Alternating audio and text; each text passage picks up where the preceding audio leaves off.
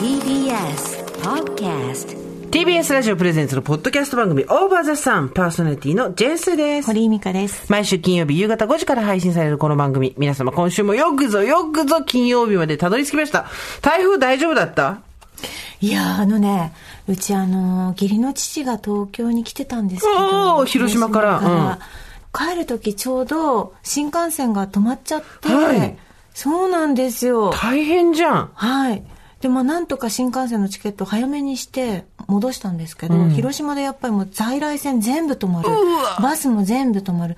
だから本当情報弱者っていうか、本当なんていうの、何も携帯とかも持ってないそ人っかそっかだから、うんうんまあね、あの昔の携帯一本だけで生きてる人だから、そうするとね、大変ですよ。タクシーは呼べない。結局タクシー乗り場で1時間半とか経って待えって、えもう結構ご高齢なのに。そう。だからああいう時ってやっぱ災害の時って、そのなんかね。難しいよね。もう一泊して帰り、来やがったのにね。高齢の人とか大変だなと思って、そうやって助ける何かこうね、知恵がないと。そうねそうなんです、思いました。どうでしたか、台風は。うちはとりあえず家にいて、過ぎるのを待っていたので、おかげさまで特に、まあ、あの、朝ラジオに行くときに突風に吹かれたりとかありますけど、はい。こういう時のために体を重くしてありますので、特に問題はない。あの、転がってはいきません。転がっていきません大工はローリング大丈夫です。毎回およそ30分、私、ジェーンスーと堀井美香さんが語らい、皆様から届いたメールを読み、太陽の向こう側をオーバーと目指していく、そんなトークプログラムでございます。もうさ、はい。あなたの今日服が気になってしょうがないのよ ご。めんなさい、今日素敵なお洋ね服で、しょ、あのさあの、デザイアの衣装をリメイクしましたみたいなことなのよ、それ。デザイアの衣装はそもそも、着物からリメイクじゃん。えええええあれをまた、えそうですね。リメイクしましたみたいな、はい着物的な生地のワンピースで、はい。黒地にはい金色で、こう、いろんな葉っぱとか花とかが描かれてるね。はい、そうなんです。だけどその、で、で脇が網網そうそうそうそう。ゲラゲラゲラって感じで開いてんだけど、それはな、これ素晴らしいですよね。この、なんか、素敵ですよ、ね。こういうの着てんのあんま見たことないからさ。はい。なんかあの、だから50代とか60代のちょっとお金を持ってる。そうそうそうそうそうそうアバンギャルドなわかる。ご婦人が、80年代に、80六本木でブイブイ言わせてた年人。た、ちょっと、あの、60代後半とかの方やね、そうなるとそうね、うんあの、土地とマンション持ってます。わかるっていううん人が着るワンピースですよね。そうだからうんそうなんだけど、どうしたの？それこれ衣装なんです衣装なんかよ。衣装なのかよ。だから私にもこういう衣装がね、やっぱ当てがわれる。うん。でも似合ってんのよ。中で抜けてきたんですけど、うんうんはい。似合ってんのよだけど。え、なんか、え、一瞬、えって思いましたけどうんうんね。びっくりするぐらい、はい。似合ってんのよ。あと、だから、だから、あの、専門家が、これだからスタイリストさんが持ってきたんですけど、専門家が持ってくるものってやっぱ間違わかる。ないんですよ。すごい思うことがある。よくラジオのスタッフとか、ええあのにも言ってるんですけど、餅は餅屋。ほん本当とに。そうね。あのね、餅は餅屋なんですよ、やっぱり。自分の方ができるかと思ったら、本当そんなことないから。本当に。餅は餅屋に任せること。そうだね。大人になればなるほどそう思いますよ。そうね。じゃあ大人は何をするのかって言ったら、交通整理。はい。うちピピピピピピピみんな、餅屋じゃない人が、一気に道に突っ込んできて餅をつこうとしてるから、もう大渋滞なわけ。で、しかも、いろんな人がいるわけ。餅なんかついたことないのに、ね、餅をつかなきゃって言って、焦って、もう、臼の、あの、ヘリんとこばっかり叩いて、餅に木がめっちゃ、木の、木の破片がめっちゃ混じっちゃうとか、あとは、ここで餅を打ったことのない私が、はい。餅を華麗に打つことで株を上げてやろうみたいなことで、もう、バーンって言っていきなり薄割っちゃう人もいれば、あと本当に一生懸命、だけどな、お餅を一回も打ったことないんだけど、一生懸命自分の知ってる範囲のことで最高の餅を打とうと思ってるんだけど、えっ、ともう4時間経ってますが、みたいな、餅がもう固まっておりますが、みたいなこととかがあるわけよ、世の中って。その時に何かっていうと、どこに、どの餅を任せるかっていう交通整理をすることが、うん。我々のはい。仕事なんですよ。はい。そうですすごい思いね。ます。はい。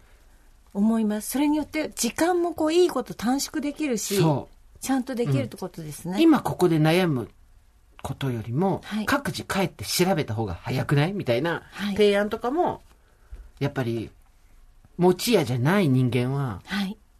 提案できるわけじゃないですか。だからその衣装とかもそうで、そうあなたはそれ似合ってんのよ。だから今までこう自分がちょちょっと着ていて落ち着かないものが用意されるから、あいいです私自分で、あの用意してきますんでって言って、何パターンかこう自分で買ってきたり借りたりとかってやってきたんですけど、まあ手間がかかる。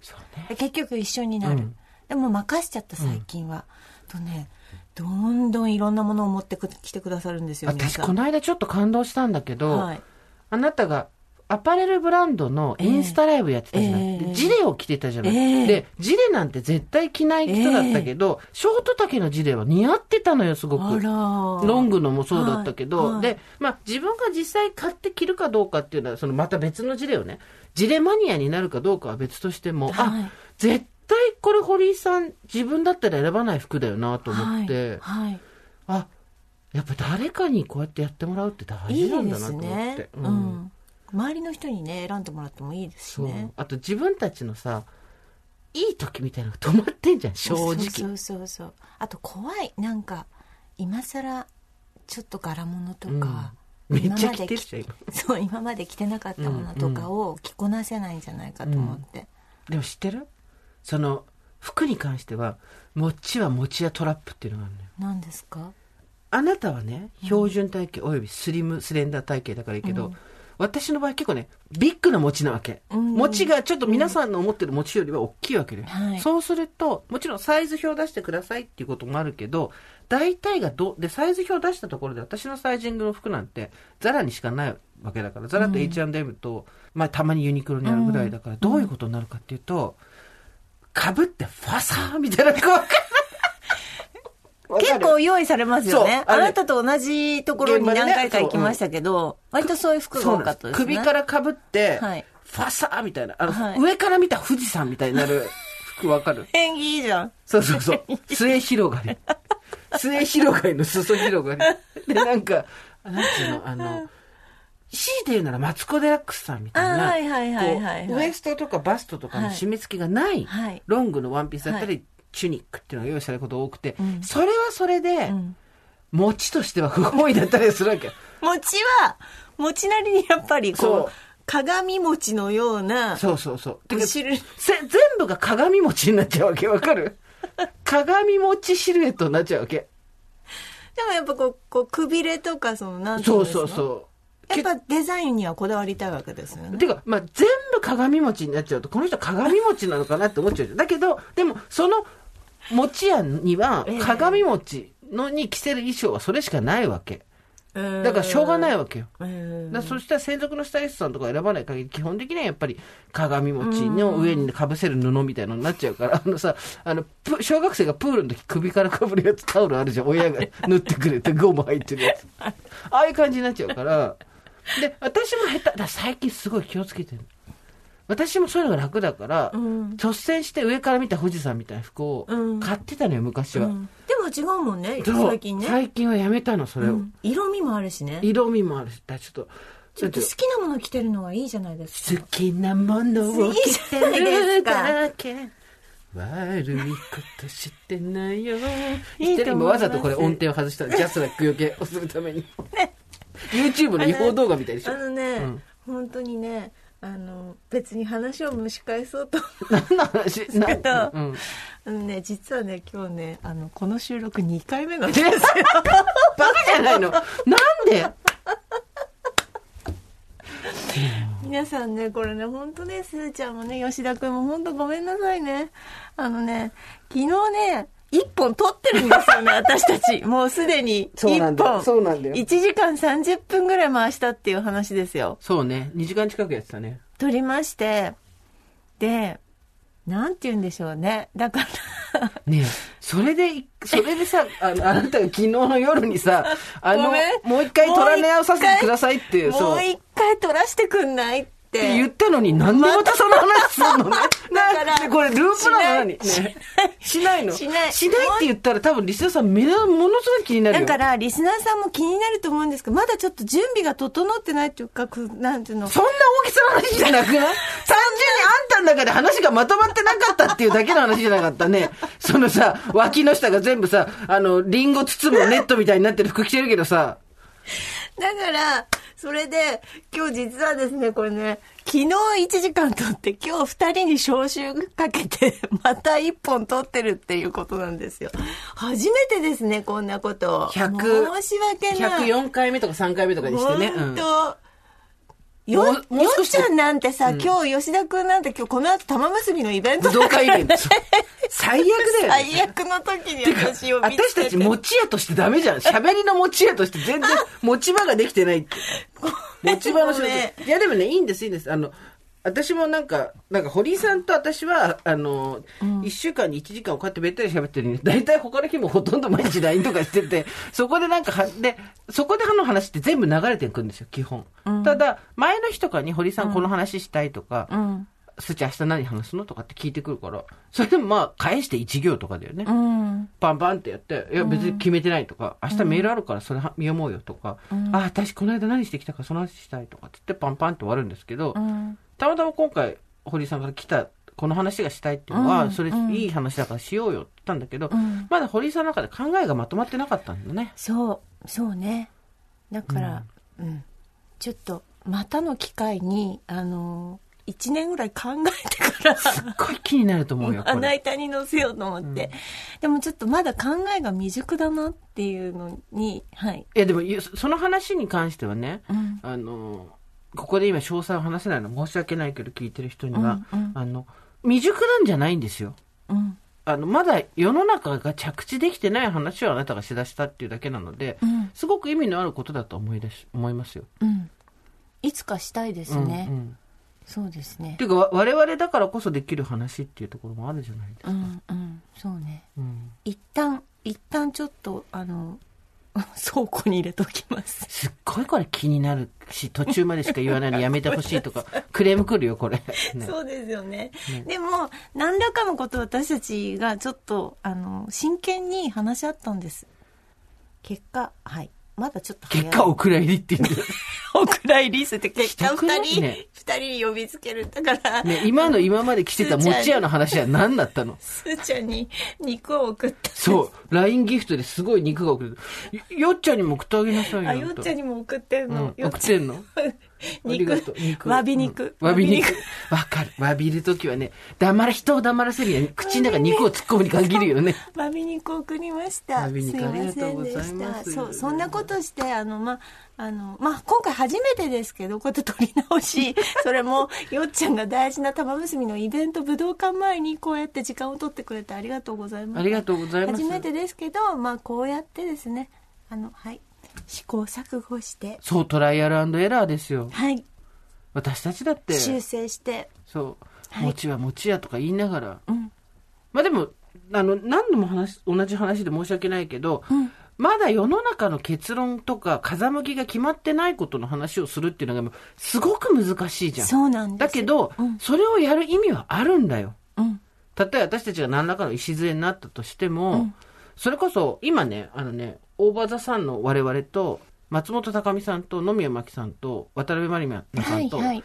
平家の話も番組の最後に詳しくもう一回話しますけど、うんうん。平家物語、この番組でやった平家物語を、うん、えっ、と、週刊文春ウーマンでやってるわけですよ。で、あれだって、うん。平家の話を女が5人集まってするなんていうのも、5年前だってちょっと、うん。多分厳しかったと思うし、ね。そうね。で、それは何が厳しかったかっていうと、それは良くないものとされてたとか、うんあとは恥ずかしいこととされてたっていう話で、だって今も別に大手を振って全員が大きな声で人前で話さなきゃいけないっていう話ではないけれども、もう少し情報を共有してもいいんじゃないとか、もう少しみんなで考えて見れる場所があってもいいんじゃないっていうことができるようになってきたわけじゃない。うんでも5年前だったらまだ想像もできなかったことうん。だったりもする。てか、やるとしたらものすごくリベラルなことだった。うん。ちょっとやっぱり、あの、急進派とみなされても仕方がないみたいな空気があったけど、うんだその、時代の方向性だったり風向きっていうのってやっぱどんどん変わっていくし、うんそれが決まってから何かを言うっていうのは安全策だと思うよ。うん安全だと思うけど、ただ、ちょっと小ずるくもあるよねっていうさ。そうなんですよね。だから、きっと今あの話をこう流しちゃうと、いろんな、うんみんな考えもまとまってない人それぞれいろんな意見があるお題だから、そうすると、やっぱり私そこに耐えられるかなっていう覚悟がなかったんですよね。そうだね。うん我々両方ともね。きっとツイッッターとか皆さん聞いてくださる方も、今まですごく素敵なこうメッセージたくさんいただいてる中で、バーってこう違うんじゃない？っていうのもあるかなと思って、でもそれ私たちもあの、熱々暗角会でやってるから、そう早そうそう。々に、早々にやってるから別に。そう。そう。そうなので世の中がもうちょっとそれに対してなんとなくみんなが考えられる準備ができてる時に出すぐらいじゃないと私はちょっとはい。え、先日和陣ました。切ろうよ、先陣切ろうよ。べ 別に今日話さなくてもいいし、まとまってからでいいけど、でも意味のあることだと思うよ。うん。いや、だすごいか、すごい簡単に言うと、なこう、作材ここまで言って何も言わないのも聞いてる人もあれだから、簡単に言うと、わ例えば、私が堀井さんに、うん。タンパク質を食べなさいとか、うん。なんだろう、ちゃんと水分を取りなさいとか、運動しなさいとかって言って、うん。私も自分で考えて天才のフレーズだなと思うけど、デブに体のこと言われるの悔しいでしょって言って、ゲラゲラって笑ったじゃない。うん。これは、なんとなく聞いてる人も、あ喋ってる私たちも、まあ、この二人の関係性だから別にありやっていうだけのことなんだけど、ん。笑って終わるとこなんだけど、例えば堀井さんが私に、痩せなさいよとか、もっとこう、何、甘いものやめなさいよって言ったら、多分聞いてる人超ギスギスすると思うんだよね。うん。すごいでしょ？わかります。で、じゃあそれは何なんだっていう話をしてたの、今日。そう。昨日は。だからあなその逆バージョンもあって、まあ私が東京のことをもう東京ってさっていうのは許される。そうそ半ば許される、うん。けどあなたが秋田って本当さっていう話になるとやっぱざざわう。ざわするでしょ？で、じゃあそれは何なんだってことを考えると、結局、喋り手の私たちもそうなこと以上に、うん。どっちがそう。価値があるとされてるかみたいなものが、本当は全ては平等だし、いいとこも悪いとこも世の中にはあって、多様性だって言ってんにもかかわらず、うん。もうみんなの中で価値観決まってて。そうそうそう。そこの尺度で言っちゃうからそれなんかひどくないみたいな。そう。で、やっぱ、で実は、そこにある、私が、例えば秋田のことを何とかかんとかって言って、面白おかしく聞いたり話したりしたことが不愉快になったっていうことだとしたら、多様性のある価値っていうところと、またちょっと離れてる話になるわけだよね。うんうんで、じゃあ、でも堀井さんが、例えば東京は冷たい街だみたいなこと言って、うん。私が、ふざけんな、そんなこと。じゃなくて、地方から来た奴らがなんとかなんだ、みたいな話をして、ざわざわってやっても、まあ、さその前の、その私が飽きたってさ、みたいな話よりよりは全然面白で終わるっていう。う、っんうんていうところのこと、で、で、それ言ってたよね、23世紀の話私し始めちゃったって。そうなんです。まだ21世紀なのにもう23世紀の話し始めたぞっていう。なんでまあちょっと引っかかることが何個かあってそれをスーちゃんにぶつけました。そしたらこういうことじゃないっていう話をちょっとねしたんですけども23世紀過ぎて私たちは本当に。私死んでんだけども私たちそうそう。そう、そうなの。もうね。もう死んでんだけどねレイなんですよ。結局また、レイなんですよ、私たち。今度は自分たちがレイになってるだから私はあのそうですね私たちが23世紀のポリティカルコレクト、レイクそう話してき20世紀降りてきてそうそう喋るから降りてきてね。降りてきてそうそう。違う、23世紀からの死者として話すから、そう私たちがいつか。いや、で、で本当に多様性って何なんだっていう話だよ。うん多様性の容認ってことをみんなこう、許容、ね、包括しようとか言われてて、みんなそうだそうだっつって、みんな素敵だなんとかだって言ってるけど、やっぱり石を投げる方向に関しては、すごく不分率で決まってるところもあったりして、そうなんどっちがいいとかどっちが悪いみたいなのって。はいで、そこには実際にその、えっ、と、完全にもう権力差とかがはっきりしてるとか、持ってるもの、持たざるものっていうのがはっきりしてる場合もある、構造として。だけど、それは見方によっては全然変わるんじゃないっていう話に関しても、やっぱり、固定概念がそこにあったりするっていうところを、堀さんが気づいちゃったんだよね。すごい話し始めたなと思ったけど。マジでね、23世紀から来てた、あなた。だから、いやちょっとそうだから2人申し訳なかったなと思ってこんいな見切り発車しちゃって。それでなんか考えながら進めてどんどんどんどんさなんかさこれ21世紀戻ってこれなくなって 下手したらなんか19世紀ぐらいになんか20世紀ぐらいのさ、なんかここに戻っちゃったりとかしてね。そうね。そうなんですでもう一回やろうって言って、初めてだよね、こんなことね。そう初めて、うん。ということであの、おいでいただきましてわざわざお忙しいお二人を呼びつけて私がなんかスタジオないよね TBS ラジオ。私麻布十番のあのなんか録音スタジオ撮ろうかみたいな。感じでもうみんな家帰ってますがって感じの時間。で。もう10時過ぎてますがでした本当。大丈夫ですよ。そうその後だからね、あのすーちゃんとあのすーちゃんのお父さんのお墓参りのツイッターをずっと見て。なんで、ね、なんでさ、例の、例ば、あの、それはうちの、レイになってうちの母親の話でしょ？ね。お墓参りってことは。あのね、あんたのね、ツイッターのね、あの、ジェーンス墓で検索して、ずっとあんたの、あの、お彼岸だからね。お彼岸だからねお。今お彼岸じゃないですか。だから墓を、墓を参るあなたと父の、あの、足跡をずっと見てたんですよ。ねすごい。堀井さんちって墓ってどうなってんの？墓は、うんあの、まあ、うちはちょっと、えっ、と、父の方の墓はありますけど、あんまりこう、行ってないね、うん私はね。そうねご両親がもし奇跡に入ったら、お墓はどこになるの？自分たちの分は建てるの？それとも。そうそう、自分たちの分があります。うんうんそうなんです。で私は夫の広島の方に入りますし、そうなんだ。東京でお墓は持たないんだ。うん、でもだからそこが問題ですよね、うん。どうしようかってもう子供たちも東京の子なので。であのー夫しかいないので、うん。兄弟が嫁いでいったりとかしてね。あそっか。ちょっと遠いところに。じゃあ、広島の墓は、そうそこでストップなんですよ旦那さんが一応墓守りにはなるけそうどな、んですよ。で、お二人がじゃなくなった時にどこに入れるかっていうのの、そう。そういうのも考えなきゃいけないですけどね。そうだよ、はい。でも全く考えてないですけどねまだそこは考えないんだ。だって墓じまいみたいなことしてんじゃん、毎日ああそうそうそうそうでもちょっとまだあの両親もちろんあの現在だからねはいそうなんですた元気なの田中みな実ちゃんは都内の墓探してるからね。ねどんだけねあの人だってどんだけ自分自分の墓買って、買いたいってずっと言って、今一番欲しいものは墓って言ってたよ、あの人。この間。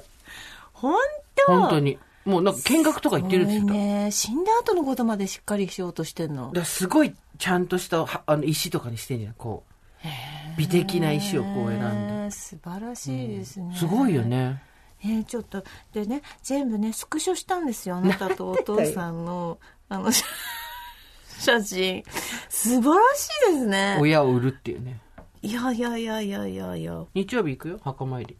ようやくよいやーなんか2人でだから行くなんていうの日にちも決めて1か月に1回必ず行かれてるんそうでしょ、そう。でも夏は行けないの、どうしても。もうここ何年かはやっぱ84とか5とかだから、うん怖いのよ。お墓ってさ、うん日陰になるところないじゃない。うんで、ちょっと坂登っていかなきゃいけないの。うちのお墓行くのに。で、やっぱり家から来るまでの間とか、うんどっかでぶっ倒れられたら困るのとコロナもあったから、うん毎年7月、8月ぐらいはここ2、3年行けてないの。うんで、9月になってようやく涼く涼しくなったから、今週日曜日行ってくる。えでご飯を食べうんて一緒に帰ってくるんですか、一緒に帰ってない。だってあの人、あの、自分の住んでる家があるから。多分大変よ。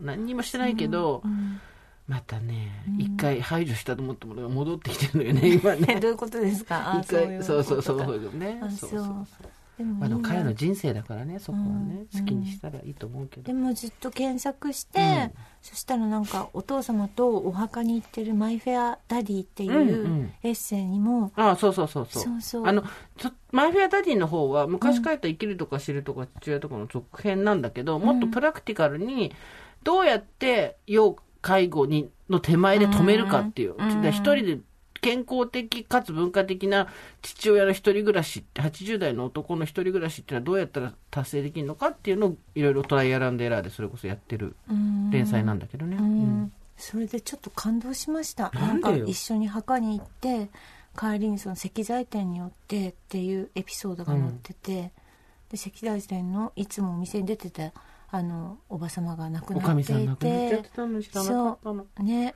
いないなとは思ってたんだけど、誰も言ってくれなかったから分かんなくて、うん。しばらく全部お葬葬儀とか終わってから実はって。でも、うん。お母さんまだ生きてんのよ。100歳で。そうなの。で72歳のおかみさんの方が亡くそなったのね。うそう。早い、もう元気ですごい明るい人だったからさ、うーん。なんていうの、行くとパッとうん気持ちが明るくなる人っているじゃない、はいはい会ったりすると、はいそういう人だったからさ。うんでも、旦那の方もちょっとしょげちゃった気持ちがさ。うん。それに対して、お、これからだよ、すごい先輩風吹かしだけど、父親がおかしい。何そのや、やぼめ同盟みたいなのあんの？いやでも素晴らしいと思って私はだから自分のあの実家のお墓なかなか行けないし、うんうん。広島の夫の方のね、うん。お墓参りも行けないしやっぱり高齢の父と母がそれをね、あのまだ面倒見てるわけじゃないですか、そうするとなんかさあなたみたいに1ヶ月に1回こうやって行ってる人って素晴らしいなと思ってちょっと感動してましたたまたま、うちの母親お父様と一緒に早く死んだからよ、母親が。うんたまたま。でもだから、私は逆に、自分が今住んでるところじゃないところにお墓がある友達が羨ましくてしょうがなかったの。なんで？お墓参りで夏休みに帰るじゃん、みんな。うんすると行くところがあるわけ。夏休みに行くとこがどこもないから、母親のお姉さんが嫁いで山梨に無理やり押しかけるっていうことはしてたんだけど、無理やりっていうかまあその親戚が集まるみたいなのあったけど、うちは、父親が国口なんだけど、母親も国口なの。うん超偶然。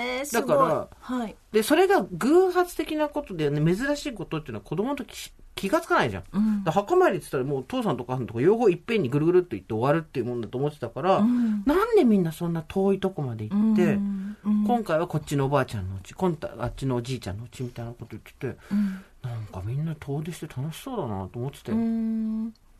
んいやなんかさ墓参りってさ子供の頃ってあんまり別にねどうとも思わないけど、この年になっていくと非常になんかいろんなもう思いが募っちゃって、うん。私あのこの前秋秋田に帰った時に、うんうん。小菓子っていうところに住んでてはい。私小さい頃母親が病気したから、あの母親の姉のところに何年か預けられてた子なんですよ、うんうんうんでその人に育てられたわけ。でそのおばさんは早くに死んで、ん。まあその小菓子に墓があるんだけど、もうだからそんな行かないじゃない？自分の地元にも帰んないぐらいだから、でさ本当何？3040年ぶりぐらい？30年ぶりぐらいに行ったんだよね。子供の頃行っただけで。でなんか母親を連れてさやっぱ母親もさなんか一生懸命登って父もうん。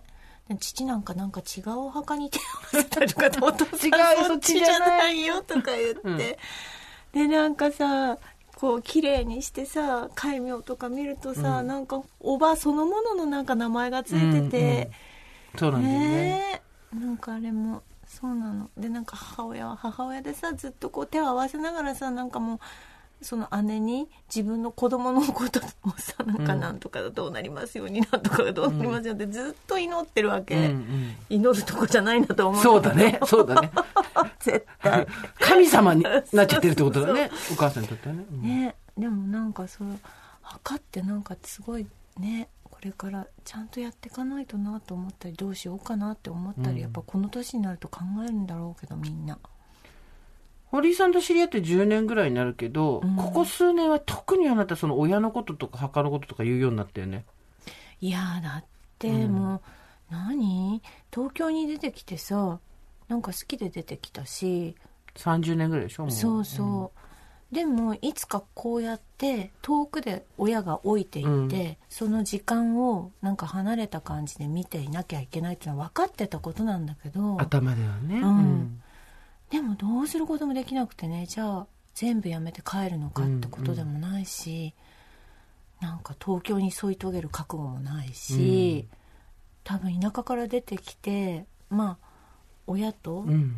いまだに仲いいとかね親のきなんか親のことをって考えてる人たちってたくさんいてみんながそういう思いでいるんだと思うんですけど。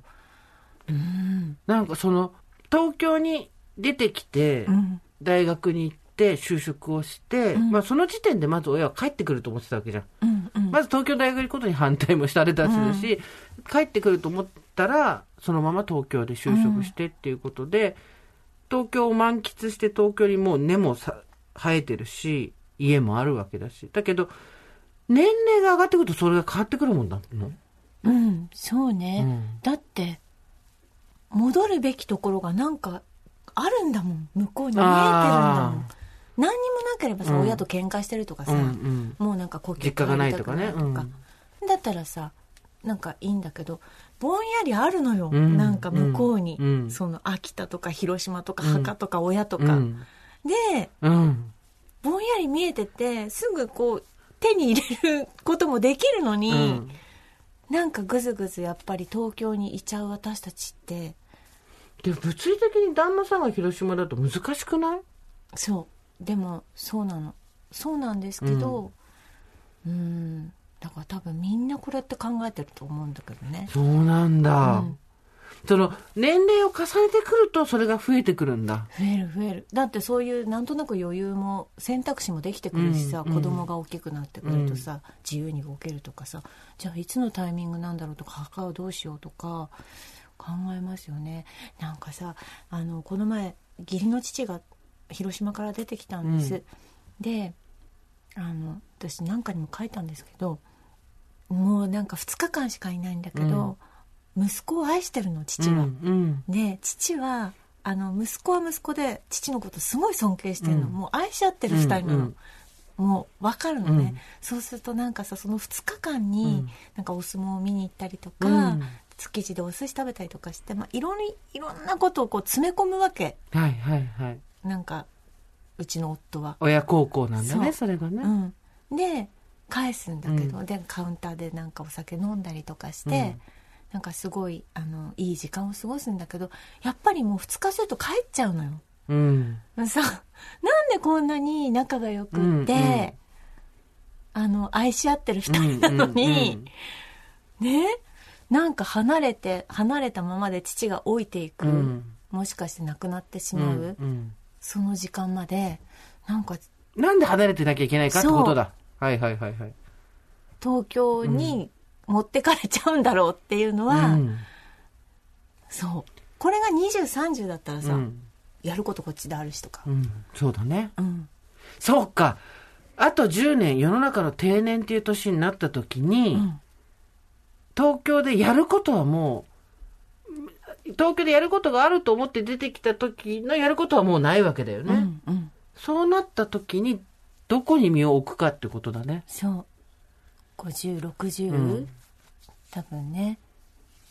そう。だからなんか地方から出てきた人たちのそういう感覚って多分あるんだと思います、帰る人もいるもんね。うん、私も何人か知り合いで、ちょっと年上の先輩とかうん。で、まさかっていうようなうん人が地元に帰ったりしてるもんね。うん。早期退職したりして。うん。うん。だってもう、あんなに東京をキラキラ楽しんでた人だったのに、うん。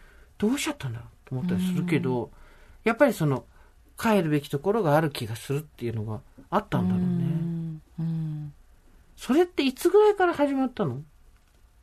えーやっぱり両親が年老いてからじゃないですか ?70 後半とかになってからってこと？そうそう、ん。うんそうなんだよね。多分、ってことは最終的には両親が一生を終えるまではそばにいたいっていう気持ちがどっかにあるってことでしょ。うまんうんあでもそれは物理的に難しいよな。そうだからさ、うん。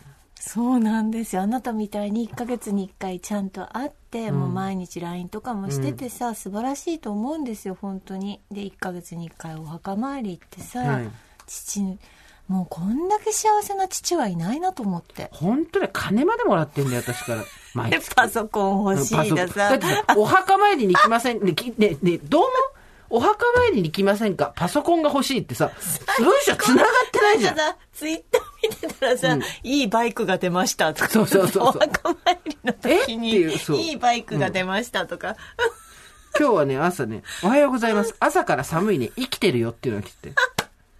最高あと、食べ物の写真も送られてきてて、ほら。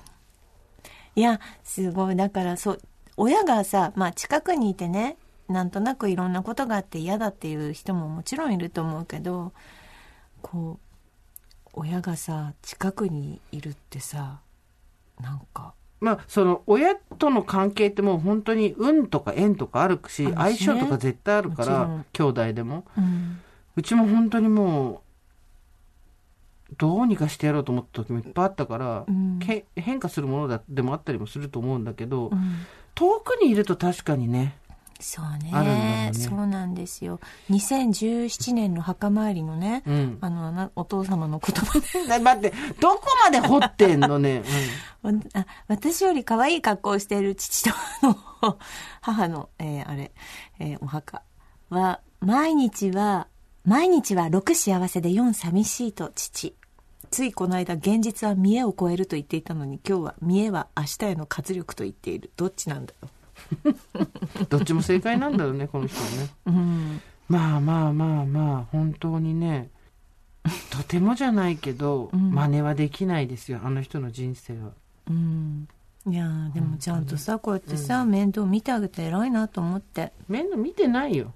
本当に。つ毎日連絡取って月に1回会ってあとお金渡してっていうだけですよ面倒はねずいぶん昔からいる人たちが見てくれてるの。あら素敵じゃない。母が生きてた頃からご存命の方たちがね やってくれてるのよ。2021年家のことで大事な話をしてたのに帰ってきた返事が「見てハーレーがホンダのモンキーみたいの出したよ」出した。風に乗って飛ばしたい親を物欲がまだあるのがすごいよね。すごいね、うん。あいいことじゃないですか。何か欲しいって欲するってすごい、そう。ん、欲しいものもう何にもないとか言いながらパソコンがって言うんだよ。パソコンってさ 結構な値結があるよね。よ。あと使いこなす時間もさやっぱりさ。テクニックもない。でも私すごいびっくりなのが、本当にこれだけはわかんないんだけど、ずーっとスマホ見てるわけ。一時すごい、ばっかみたいな、ね、何どうしたのそのどうでもいい芸能ニュース。なんで私に言ってくるのっていう時期あったら、なんか芸能ニュースがめっちゃ入ってくるアプリとかに入 入れてたわけ。これもう抜かせっつって。これバカになるから抜かしなさいっつって。なんか、新しいドラマの、朝ドラの新しいドラマのヒロインがなんとかなってとかさ楽しかったんじゃない？でだってもう本当頭悪くからやめなさいっつって、そのアプリ削除して。でもすっごい不思議なのが、あれだけインターネット触ってて、パソコンもまあ、うちにあるんですよ。壊れて、あの、動きは悪くなってるけど、で、パソコン触って、スマホ触ってんのに、YouTube 見てネットで真実おじいさんにはなんないんだよ。だ例えばほら、間違ったと情報をうわーってやって、日本はなんとかだったとか、トランプは実は爬虫類だみたいな、ああいうのとかを、は見ないんですよ。だから、どうしてこの人はあそこに行かないんだろうと思って。そりゃなんえそりゃこれまでの人生経験で分かってるでしょみんなそうやって人生経験のある人たちが、ネトウヨみたいになっていっちゃって、親が家に帰ると、びっくりするような変更報道のどこのソースだかわからないような動画をずっと見てブツブツ言ってて、すごく困ってるって話を最近すごくよく聞くんですよ。大体その話聞くと、70代後半以降の親っていう話になるんだけど、なんでうちの父はそこには引っかかんなかったんだろうなと思って、うんうんその差がわかんないんだよね。うん。やっぱ老人、ほら、若い、ペアレンタルガードみたいな子供たちが刺激の強いものとかに当たらないようにっていはい。う親のガードがあるじゃないですか。今あれの逆でも子供ガードが欲しいじゃないですか。親に、親が見るインターネットをこっちが制御するっていう。そうね。そうそう。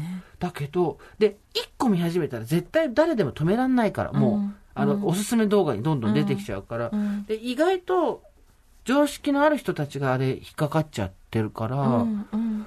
そこのね、見極めができれば多分、世の中の役に立てる情報が出せると思うんだけど、わ、うん。かんないんだよね。なんだろうね。うん。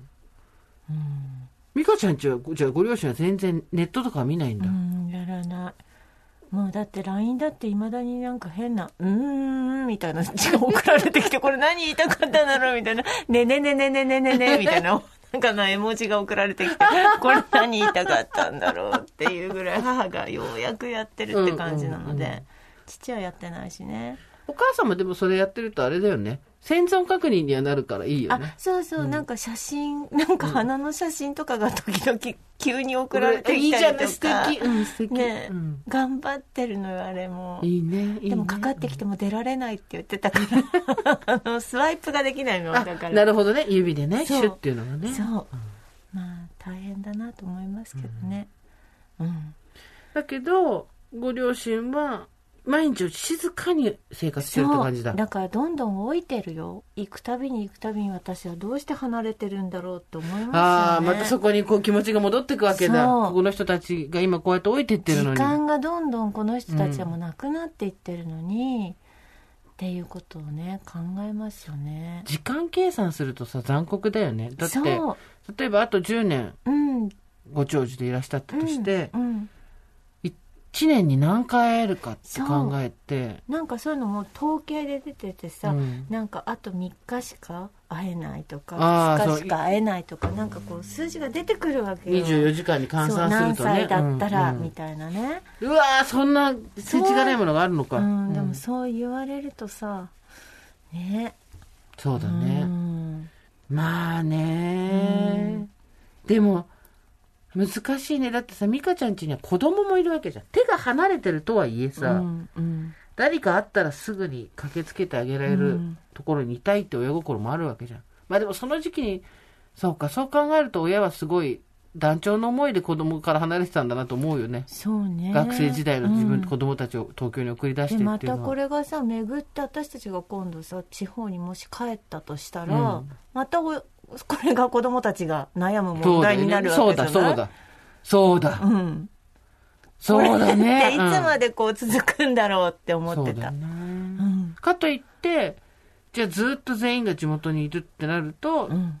仕事だったりとか、うん。やりたいこととかに、うんは東京の方がいいって場合もあるからね。そうそうそうもちろんねそう出て東京出てきたかったのにずっと地方にいたっていう人もいるだろうし、うん。そうだよね。親が親がいるからってね、まあそうだから人がどこで暮らすとかどこに帰るとかってなんかねまあいろいろこういろんなことが関係するんでしょうけど、うん。うん。そういうことを考える年になったのね。そうなんです。墓もそうだけどさ墓もやりたいね。いつかね私さうしようかっていううのちの母親のさ、うん。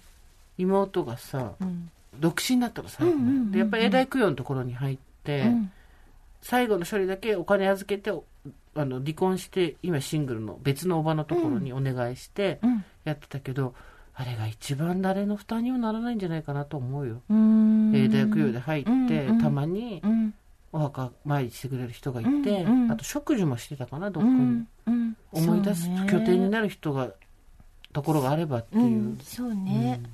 そう小さいうちもあの親戚は広島かな、うんうん。今小さいお墓に都心のうんうん。ね、うん。あ移したの？そうそうそうそう、なんですけどね。本当にビルの中って感じだけどでも、そうは言っても行ってうん。こう、ねお線香あげたりするとうん。やっぱりさ、会えたなってご挨拶できたなって思うわけじゃない、お墓ルチャーね。うんそうなおの墓ルチャーそれぞれちょっとさ墓の話募集しようか来週。そうね。お墓の前でだからやっぱり。また言うんだ。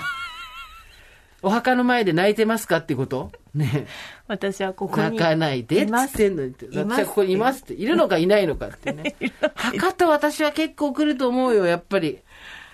そうね、いろいろあると思う。だって自分の入るとか、あるよね。あとその両親とが実はその分家だ本家だみたいなのでどこに入るとかもともと親と仲悪いとかもあるだろうし。喧嘩して新しい墓建てちゃったとかね。そうそうそう。あるしね。そうそう。あとその旦那の方に入るのか入んないかとか離婚したから墓がどうなるのかとかさ、うん。いやでも全然本当になんていうのあのお海にこうね散らしてもらってもね。はいいいんだけどね、うん。墓カルチャー略して墓ルチャーへえ測るちゃうっていうの、うん、今考えただけ。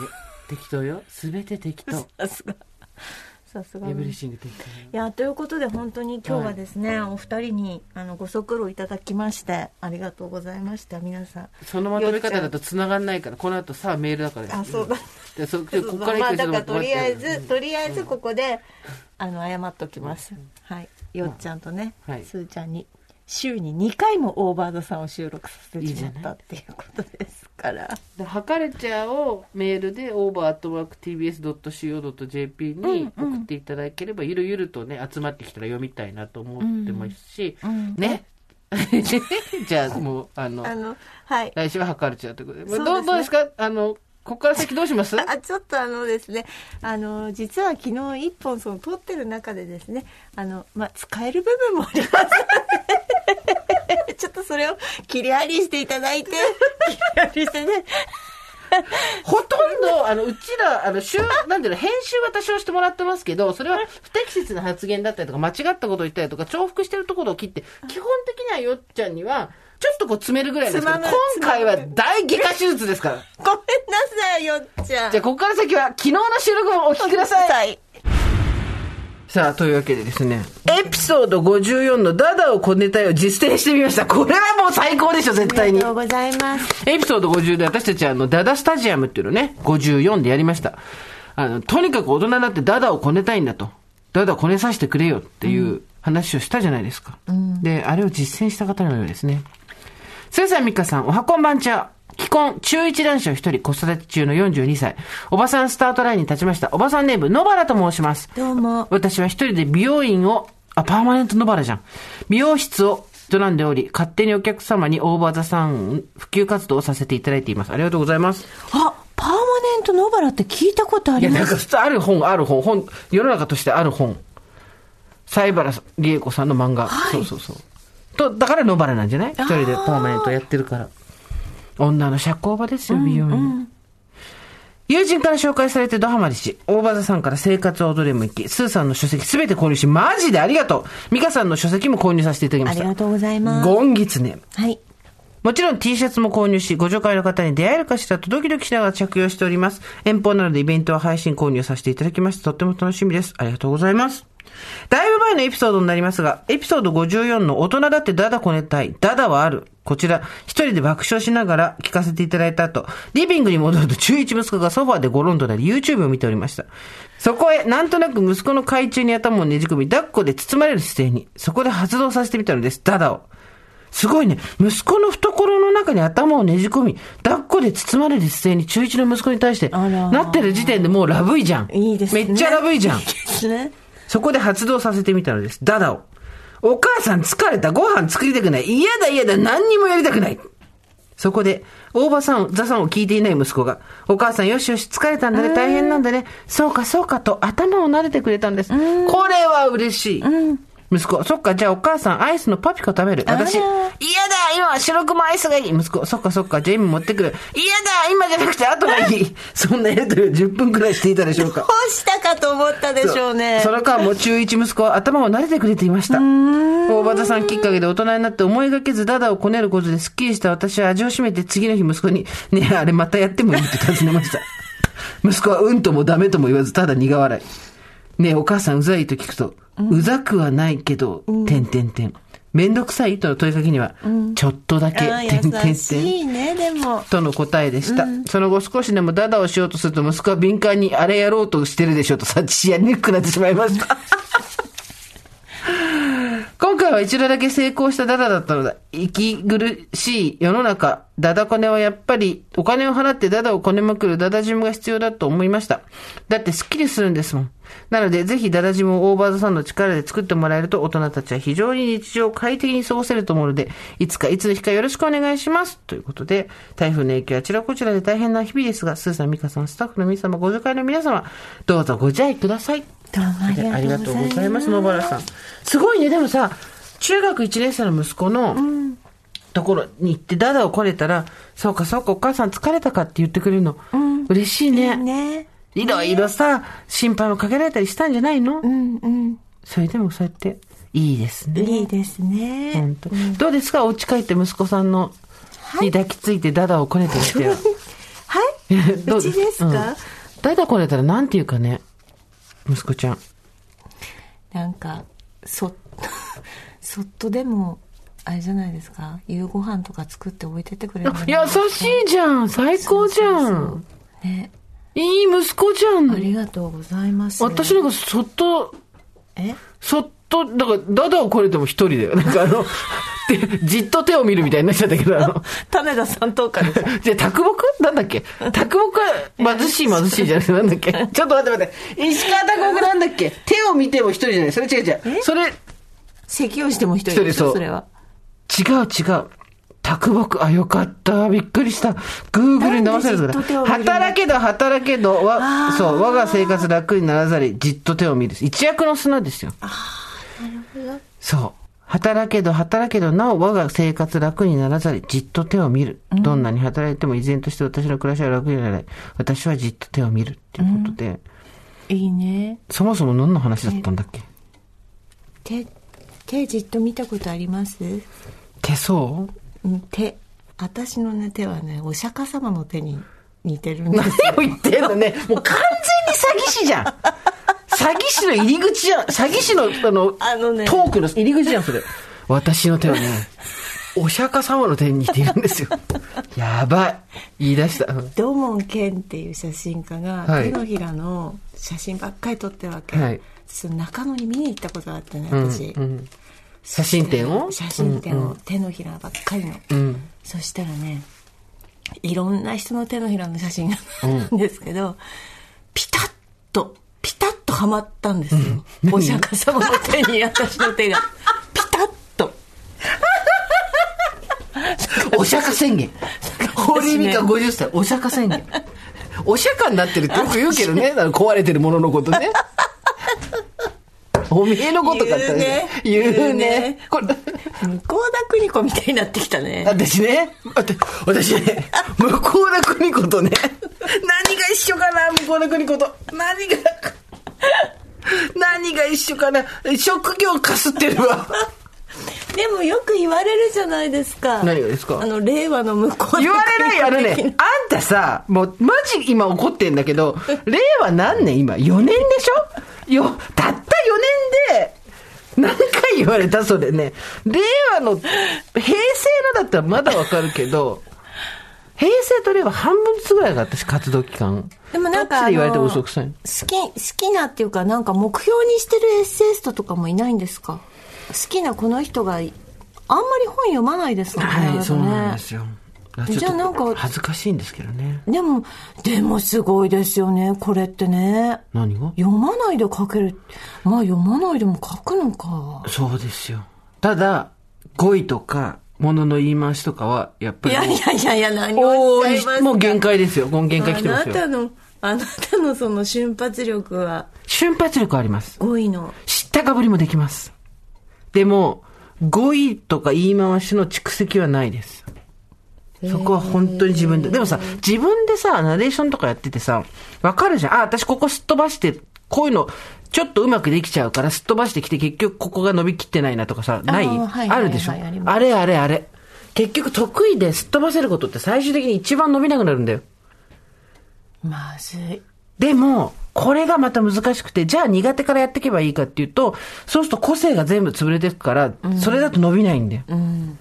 難しい山。難しい難しい山の歌抜きさん。今日は難しい難しい。難しいことがいっぱいじゃ ほんま難しい世の中難しいことがいっぱいいや、でも難しいって言ってはいけないんじゃん。ね、ちょっとさ、みんながさ、例によって例に例のごとくなくしたもののメールたくさん来てるじゃないですか。はいスーさん美香さんおはこんばんちはあ、こんばんちは。31歳ラジオネーム EX 人妻と申しますお私が例によってなくしたものと聞いて自分の過去を清算したくて初めてメールいたしお、ますありがとうございます。私がなくしたものは一眼レフカメラですうん。とっても大きなレンズがついたもので、ん普通に考えたら絶対になくすことはないサイズのカメラです。どこで紛失したかもわからず、とある日突然家から消えていることに気がつきました。警察署へ紛失届を出したり、インターネットで遺失物のリストを調べたり、かなりはな探し回りました。ところが5年経った今も見つかりません。うん。え？ーえ？ー、家の中で一眼レフが消えたの？寺田倉庫じゃない？それは言いがかりです。心当たりは当時同居していた、霊、かっこ元夫です。当時どうやらギャンブル依存症だったようで、私に隠れてこっそりとパチンコに通い、借金をしてスマホの支払いもせず、ついには裁判所から郵便が届くことになってしまいました。私とは生活スタイルも別で財布も別だったため、気がついた時は壊滅的な状況でした。200万円以上あった貯金、皆様からいただいたご祝儀、学生時代から積み立てで渡していたお金、かなりあったはずのものが、たった80円になっていました。結婚式もせず子供もおらず住んでいた家は会社の補助があったのでほとんど生活にはお金がかかっていないはずなのに、そんな彼が私のカメラをこっそり売ってしまったと思われます。当時私が彼にプレゼントしたゲーム機などもどうやら売ってはパチンコの軍資金になっていたようです今は離婚を経て気が合う彼氏と楽しい日々を送っています、うんよかった未だにあのカメラはどこに行ったのかなと考えますが、まずは、例、かっこ元夫と縁が切れたことに感謝です。長文長くなってしまいました。肌寒くなってまいりましたので、お体ご自愛ください。ありがとうございます。離婚っていう除例があるのね。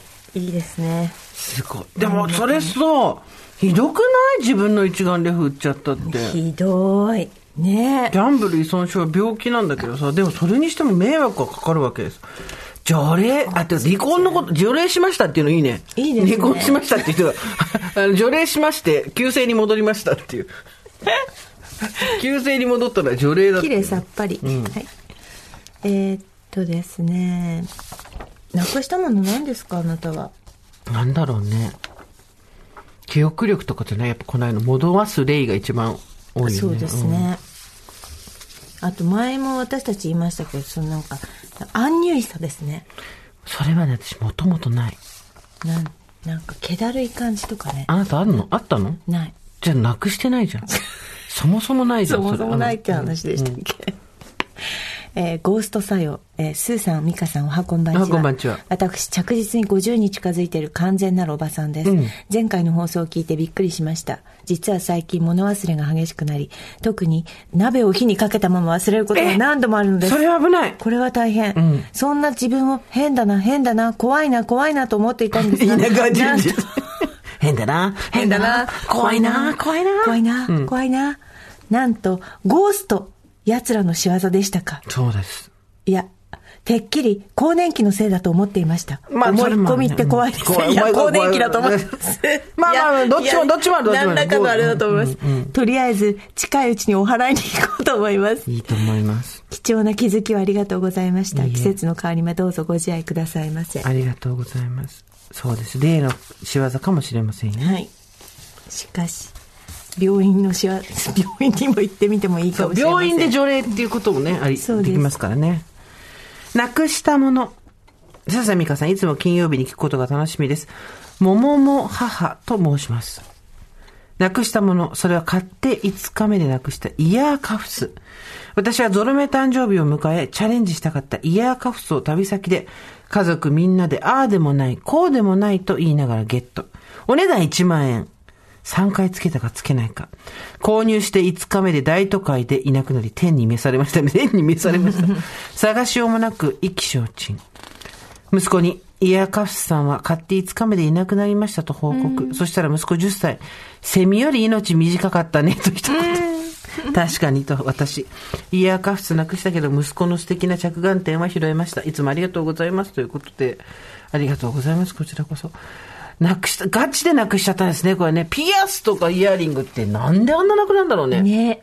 だから絶対高いの買えないね。片方、わかる。片方ピアス、イヤリング1っていうのやりたくない？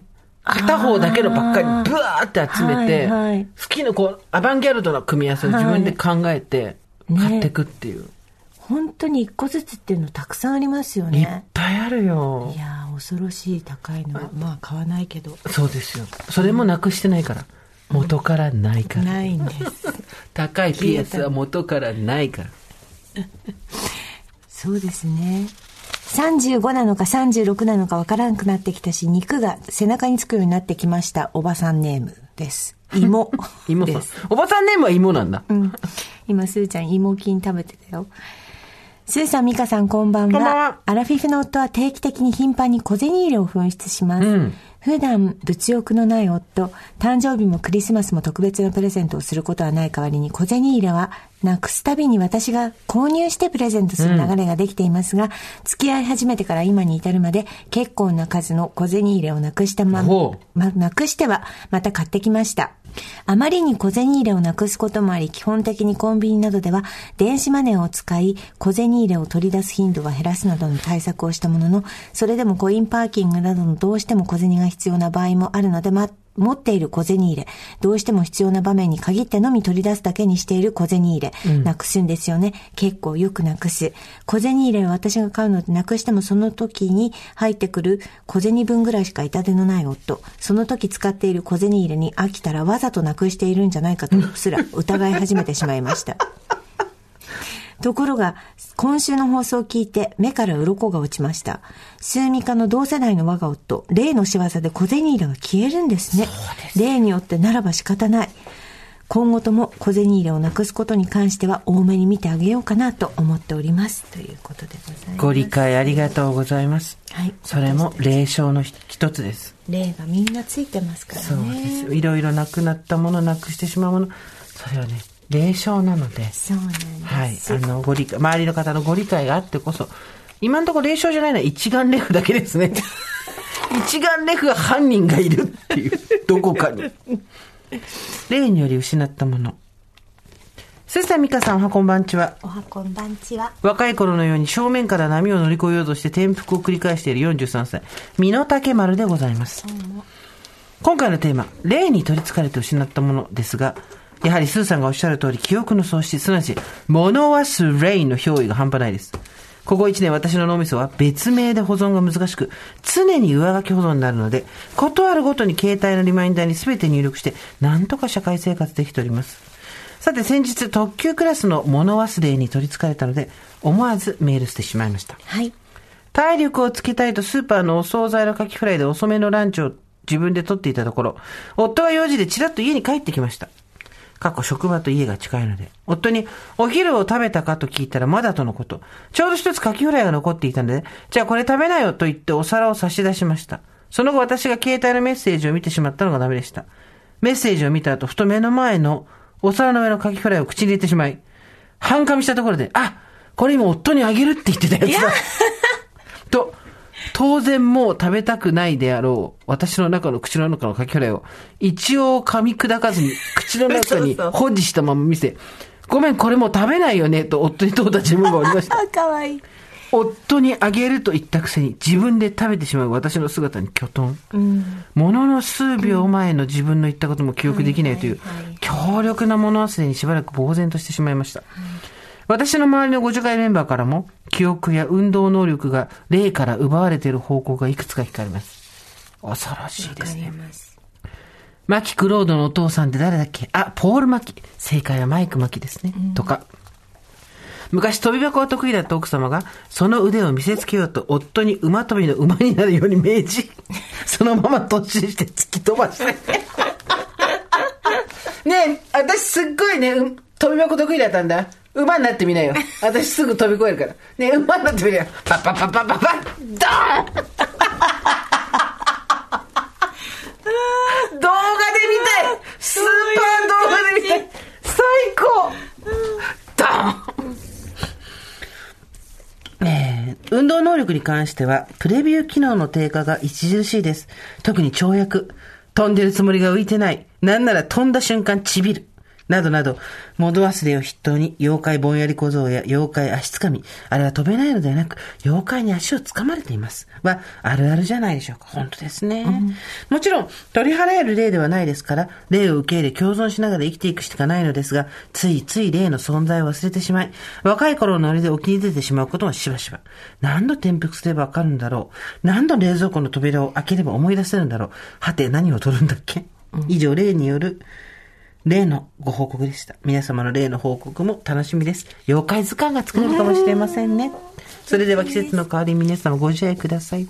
これすごいわかる。ねスーパーのお惣菜のカキフライでおすすめのランチを自宅で食べていた、はい夫が帰ってきた、お昼食べたの？って言ったら食べてないです。あ、じゃあこれ食べなよって言って、すこう、カキフライ1個残す。で、自分スマホかなんかで見る、パッて見る。で、見ながら、ふーってカキフライ手伸ばして、パックって、わかるわかることのようにわかる。わかるこのね、この例は手強いよ。わかる。一瞬襲うのね。そう、一瞬、このね、ちょっと例を見たのね、スマホを見た瞬間に物忘れがシャーってやってきて。一瞬だから。一瞬でね、だって、メールしてる、LINE ピッて入る、LINE に気を取られる。もう LINE に行っちゃってもメールが忘忘れる。物忘れ、ある、ある、これす一瞬だから。記憶のかまいたちみたいなのがいるのよ。シャーって切ってくるのよ、私たちのこう。今やんなきゃいけないこと。記憶のかまいたちですよ。それは本当にね、わかります。わかります。ございますね。じゃさああ、ちょっと来週も。そうですね。あの、これからもですね、皆さんの例の報告、霊障の報告は、はい、はい。あの、いただきたいんですけども、あの、繰り返しますけれども、身体に影響が著しく出た場合には、あの、病院に行って除霊というのをですね、もちろんです。病院除霊とかはいございますので、そちらの方もご検討いただきたいと思います。はい。さあ、というわけで、えー、大場田さんの、えー、イベント、えー、チケットの方も無事完売いたしまして、皆さん本当にたくさんの申し込みありがとうございました。ありがとうございま赤坂柿山さんとのコラボのおかきはですね、イベント翌日から赤坂の店舗で販売予定ということなので、こちらもよかったらぜひ見てみてください。はい。そして、なんと、今回、週刊文春ウーマン、あの今出てるやつですね。ええあれで、すごい世の中になったもので、野宮真紀さん、松本隆美さん、渡辺満里奈さんと、美香ちゃんと私が対談をしてるんですね。すごい大、語ろうもっと女の殻ということで、なんとこの、今回ですね、平家物語、この番組初のですね、平家物語を、えー野宮真紀さん、松本隆美さん、えー渡辺満里奈さんと話しました。これは、皆さんからのメールがあって、それを聞いた週刊文春ウーマンの編集の方が、ぜひうちでもこの企画をやりたいっていうことでお話しくださった、またメールをもらったので、リスナーの皆さん、あってのできあの企画でした。本当にありがとうございましたと。ということで、ぜひですね、よかったら、えー週刊文春今売ってますので、そちらで、えー平家物語ニュー、あの、よかったら手に取って読んでみてください。はい。ありがとうございます。というわけで、今回ですね、物忘れ、私がなくしたものっていうのをいただいたんですけど、やっぱり霊障が非常に多かったので、皆さんの。えー私に取り付いている霊の話をですね、皆さんから募集したいと思います。もちろん、分かってますよね、皆さんね。そうですあの、ガチの話。そうそうそうそうそう。ガチの霊の話じゃないですよ。鎌倉時代の武士がとか。そういうことじゃないですよ。そういうことじゃはないですよ。あの、足を取られるね、妖怪足取り霊みたいなのがありますけれども、そういうですね、霊だかもう妖怪だか分かんなくなってますけど、皆さんに取り付いている霊の話をお待ちしてます。えー送り先は番組メールアドレス over.tbs.co.jp over.tbs.co.jp アルファベット小文字で over です。それではまた金曜日の夕方5時オーバーザンでお会いしましょう。ここまでのお相手は、堀井美香とジェーンスーでした。オーバー TBS Podcast